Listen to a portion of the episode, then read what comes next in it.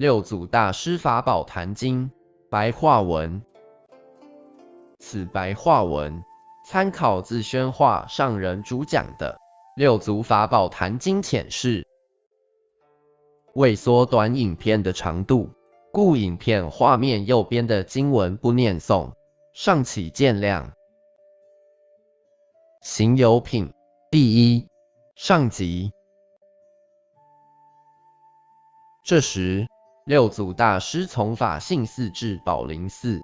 遇到韶州为刺史，韶州为刺史与他的同僚入山，一起到宝林寺，请六祖大师到韶州城中大梵寺为大众展开说法的因缘。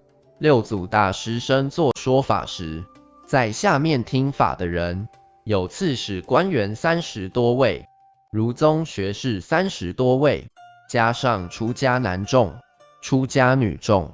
崇奉道学的人及在家学习佛法的俗家弟子，总共有一千多人到场，请求六祖大师开示法要。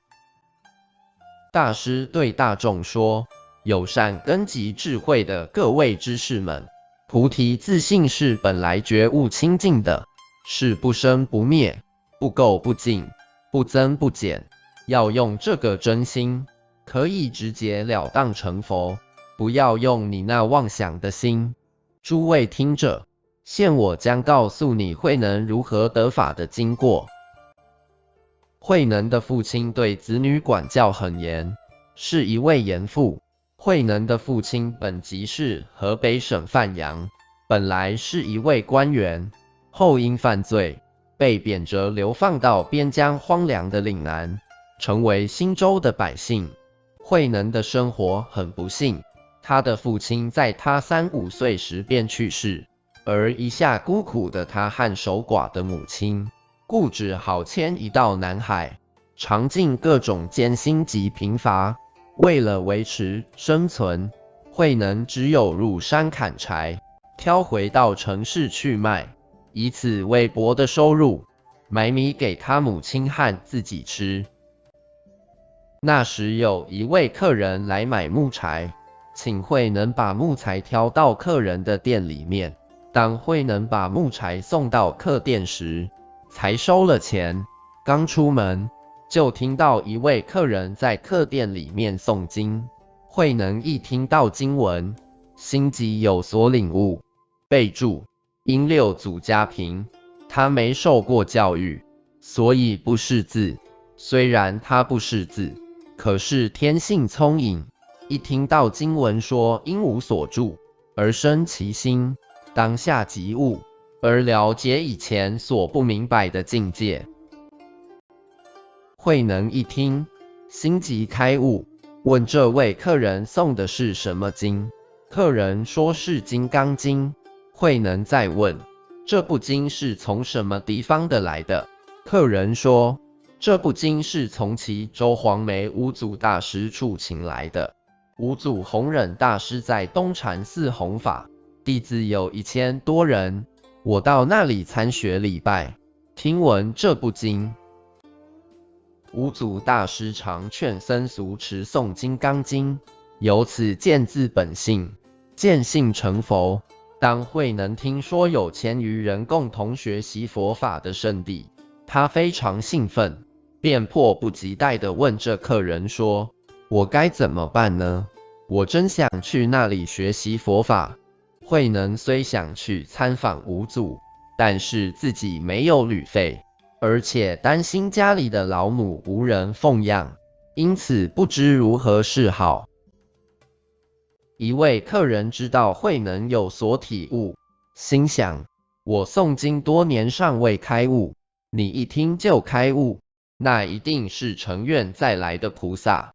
客人于是发了大慈悲心，成就慧能，送了十两银子给他做母亲的生活费用，让他可以安心到黄梅参礼五祖。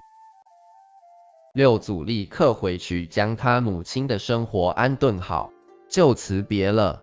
不到三十多天，他便抵达黄梅双峰山东禅寺，礼拜禅宗五祖弘忍大师，亲近正法。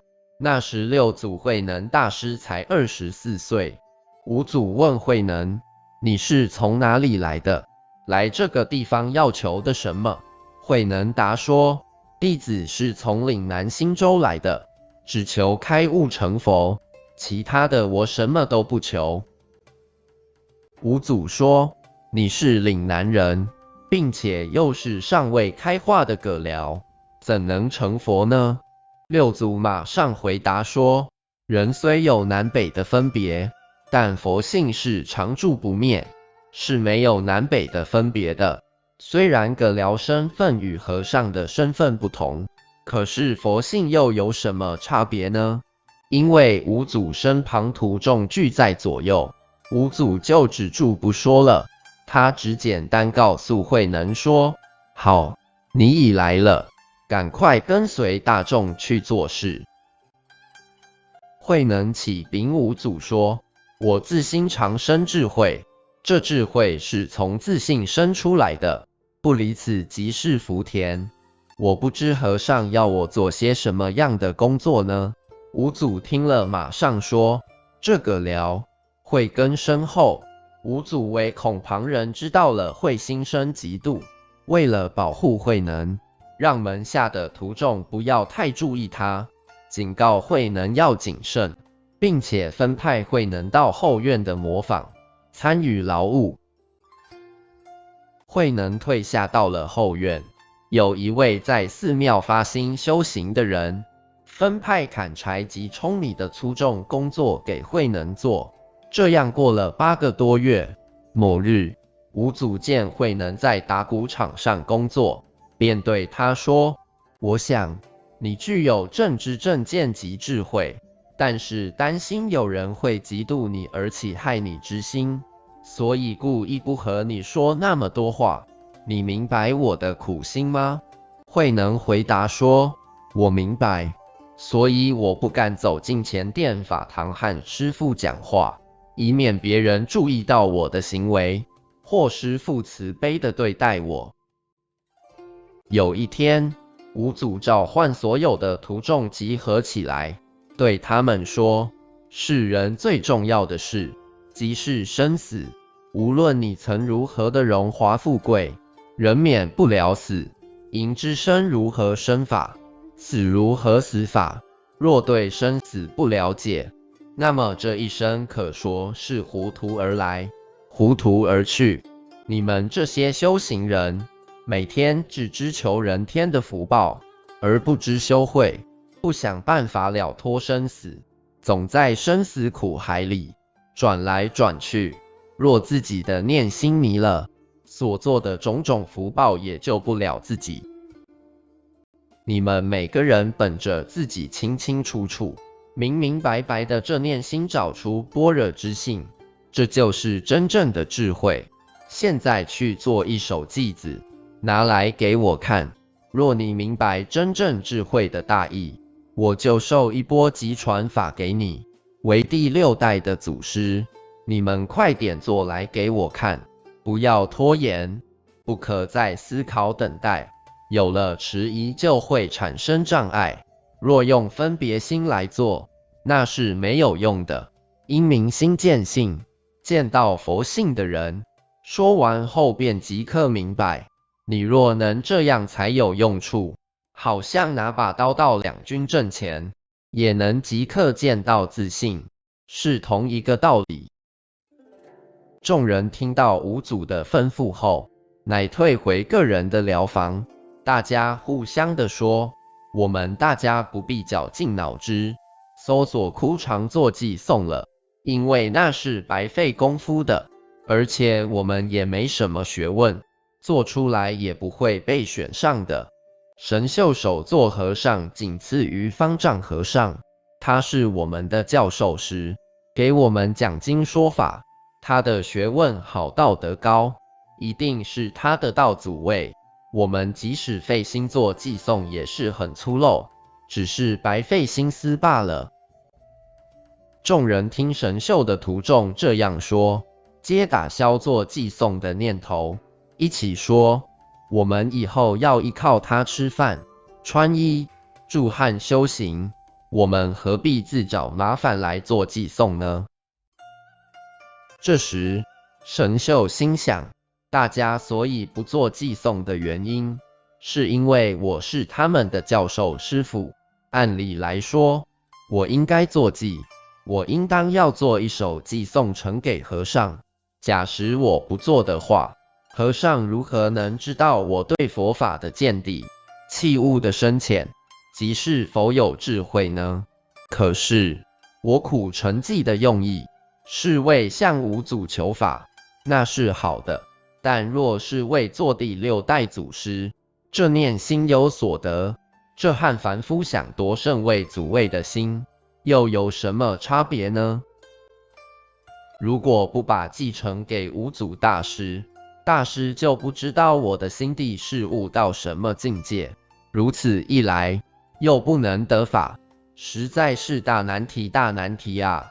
进也不是，退也不是，做记也不是，不做记也不是。在五祖住的堂前。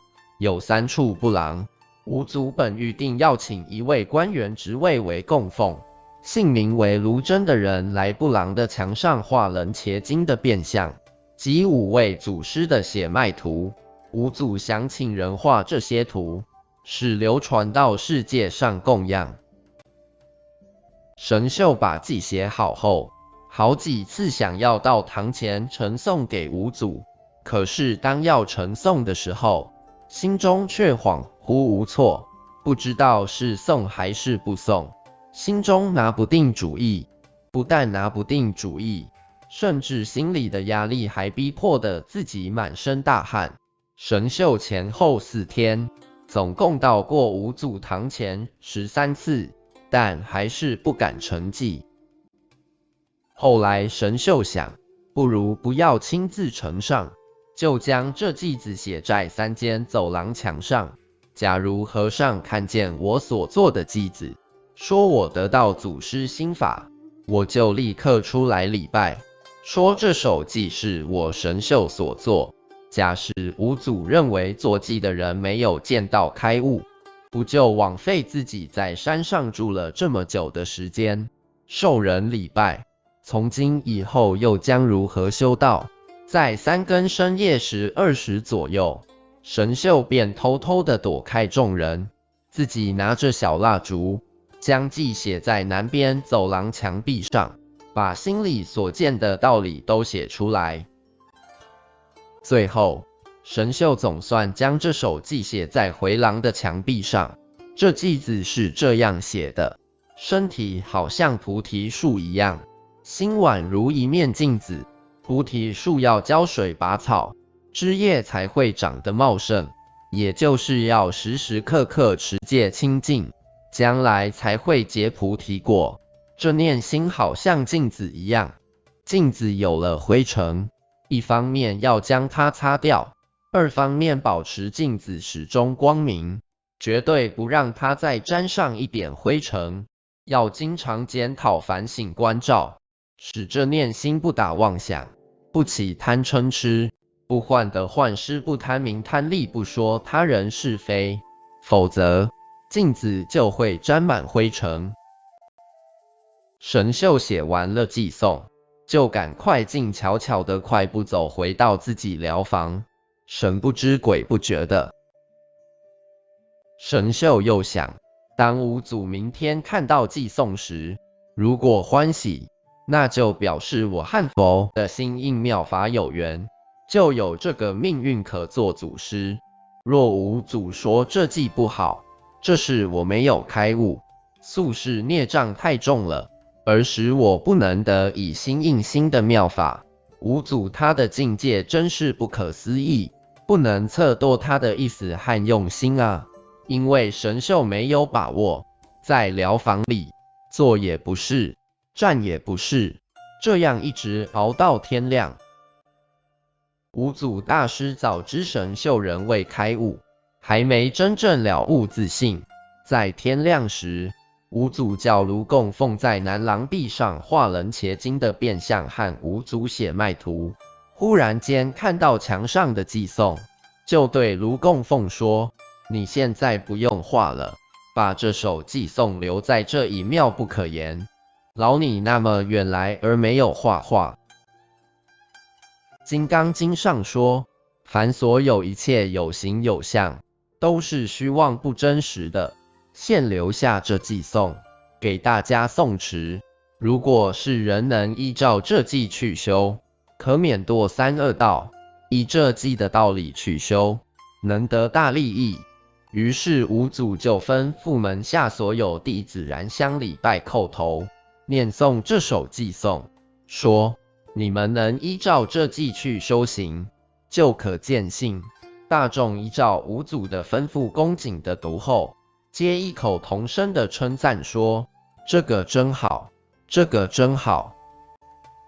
五祖也是三更时叫神秀到他的禅房里，问神秀：这偈颂是不是你做的呢？神秀恭敬回答说。实实在在是我做的，我不敢妄自贪心求第六代祖师位，希望和尚慈悲，看弟子能有多少智慧呢？五祖当下对神秀说：“你做的这首寄颂，还没有见到真如本性，你还是个门外汉。像你这般的见解，想修行而得无上菩提，是得不到的。”所谓无上菩提，必须要当下认识自己的本心，明心见性，要知自性是不生不灭的，在一切时中，知一切法都是圆融无碍，没有一点滞塞不通的地方。你要是一样真了，则样样都真了，万境都到如如不动的境界上，这如如不动的心。才是真实的。你若能有这样的见地，这才是无上菩提的本性。五祖告诉神秀说：“你在一两天之内再想一想，重做一首寄颂，拿来给我看。你做的寄颂若是明心见性，得到本体，开悟见性，入到佛法门里边来，不做门外汉。”那我就将衣钵传授给你。神秀向五祖顶礼而退出。又经过很多天，还是没做成寄送。在这时，神秀心中焦虑，恍恍惚惚，精神和思想都不稳定，就像在梦中似的，行住坐卧都不安宁。又过两天，有一童子从慧能聪米的房子走过。边走边唱，身是菩提树，心如明镜台，时时勤拂拭，勿使惹尘埃。慧能一听到这首偈颂，便知这偈根本没有见到自己的本性。虽然没有人教授过他，但他却早就明白大意了。于是他就问这童子：“你念的是什么偈颂啊？”童子就说。你这个葛辽，你不知道五祖大师说过吗？是人生死事情重大，因五祖欲传付他的一钵给门人，所以请所有徒众作记给五祖看。若开悟得到明心见性的认证，他就传授一钵给此人，作为第六代祖师。经首席教授师神秀在南廊壁上写出一首无相的寄颂。五祖大师令所有的人都读诵，这么好的机会不要错过。现在让我来教你，使你也可开悟见性，依这法修，来生就不这么苦，也不需要舂米了。你若诵此偈，来生也不会做牛做马，堕落到畜生恶鬼地狱道去。依照这个偈子修，能够得到大利益。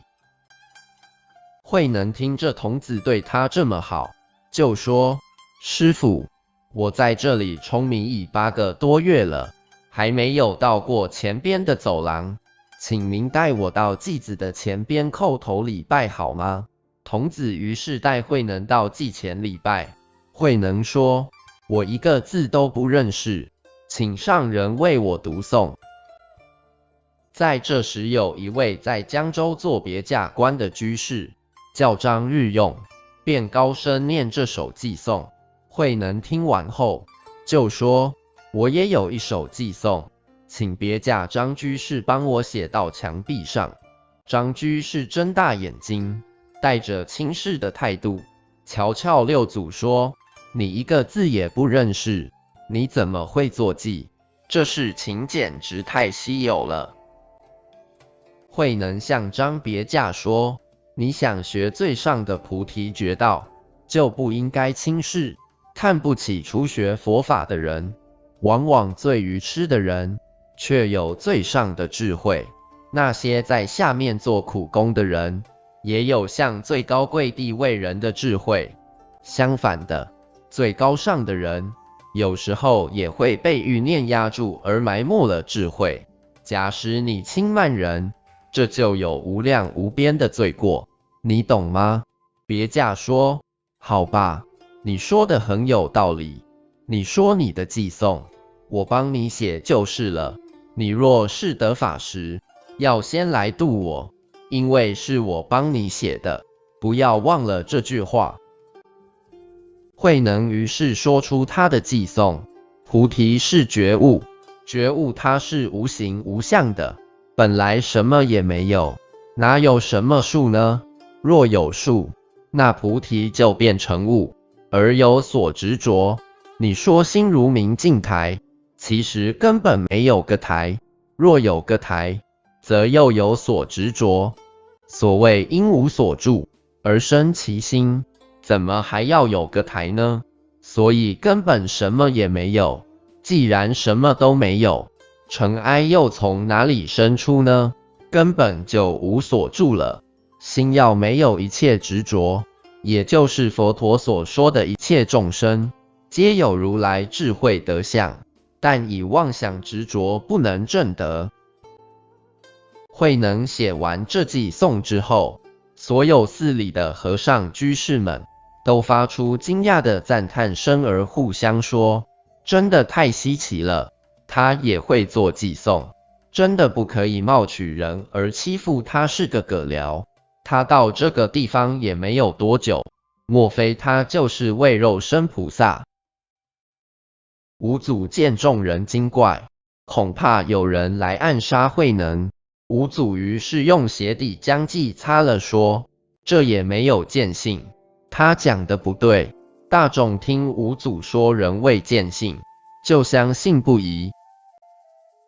请接续观看《行游品第一》下集。